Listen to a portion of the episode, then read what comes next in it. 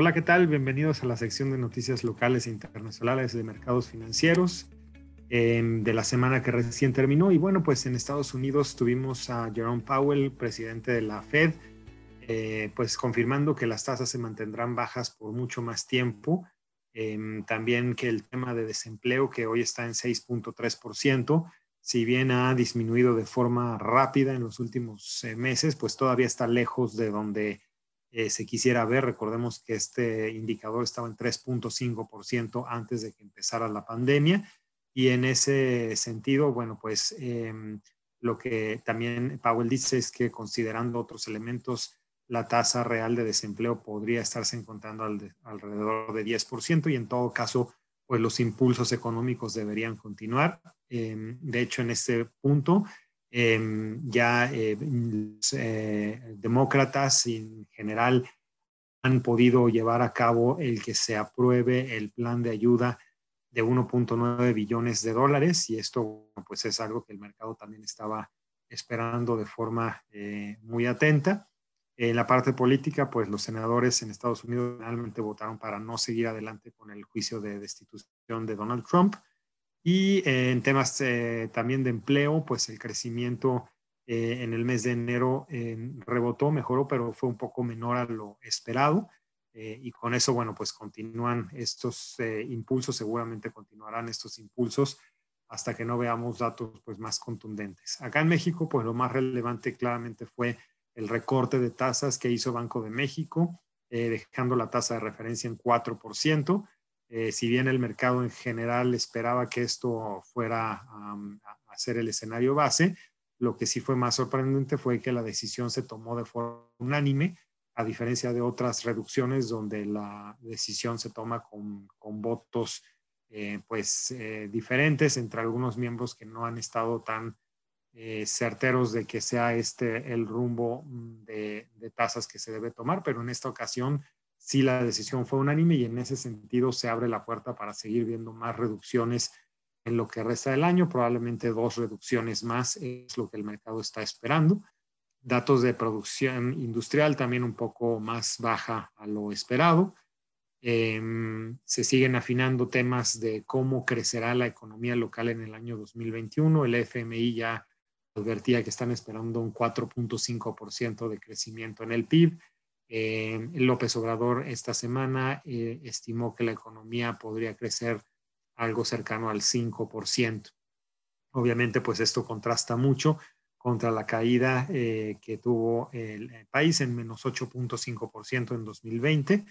y que, bueno, pues fue una de las caídas más fuertes a nivel mundial. Y, bueno, pues también el tema de la potencial eh, modificación a la ley de Banco de México, pues ya poco a poco va quedando atrás. El Banco Central pues hace ciertos compromisos para poder apoyar eh, a la gente que quiera estar enviando eh, ciertas remesas y con temas de algunas cuentas en, dólares para este tipo de, de, trabajadores, pero muy lejos de lo que fue la iniciativa para querer reformar la ley de Banco de México y en ese sentido pues el mercado lo ha tomado bien. En noticias internacionales, eh, bueno, pues por ahí también en temas de vacunas, el director de Johnson Johnson dice que pues en general esperar, tendríamos que esperar que las vacunas se fueran a, volver algo recurrente, tal como ocurre con las vacunas de la influenza actualmente.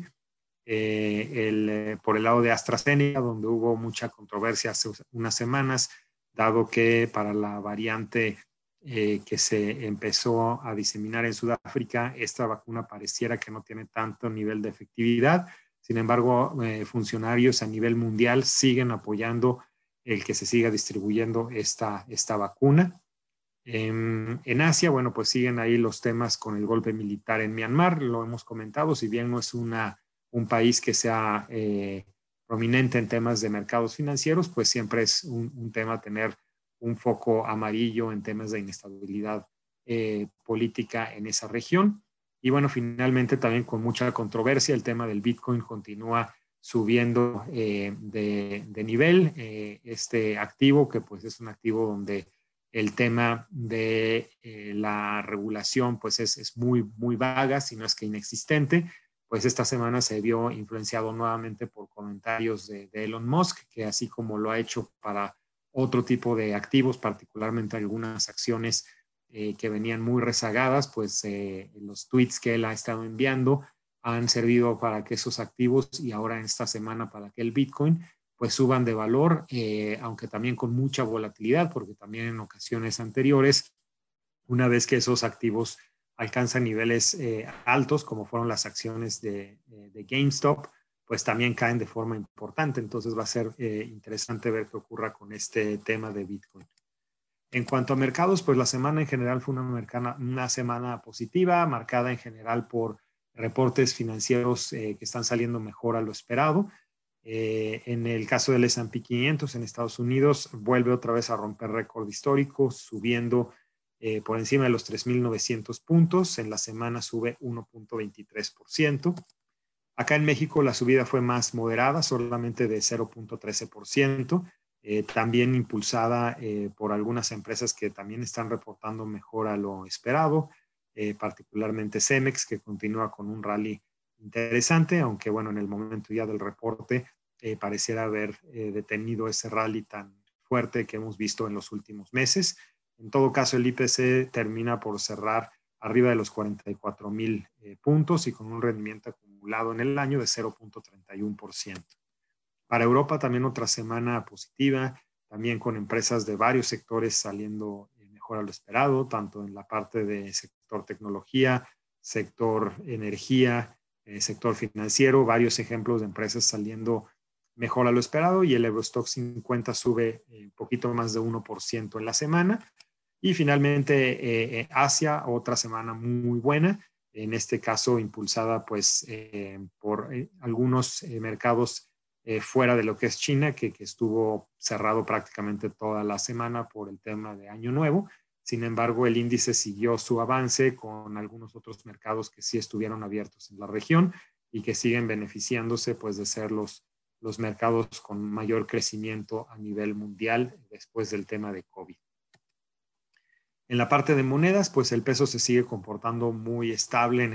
el, rango al que hemos eh, hecho referencia hace varios meses, de 19.50 a 20.50. De hecho, en la semana se centra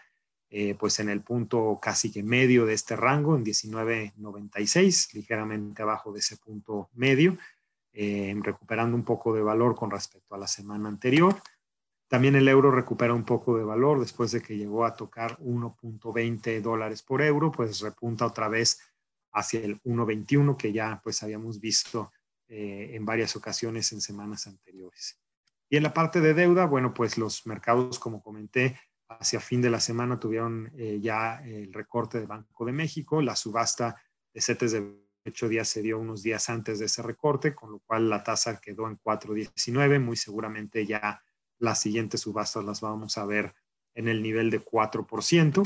Y la parte más de mediano largo plazo tuvo movimientos mixtos, donde la parte de,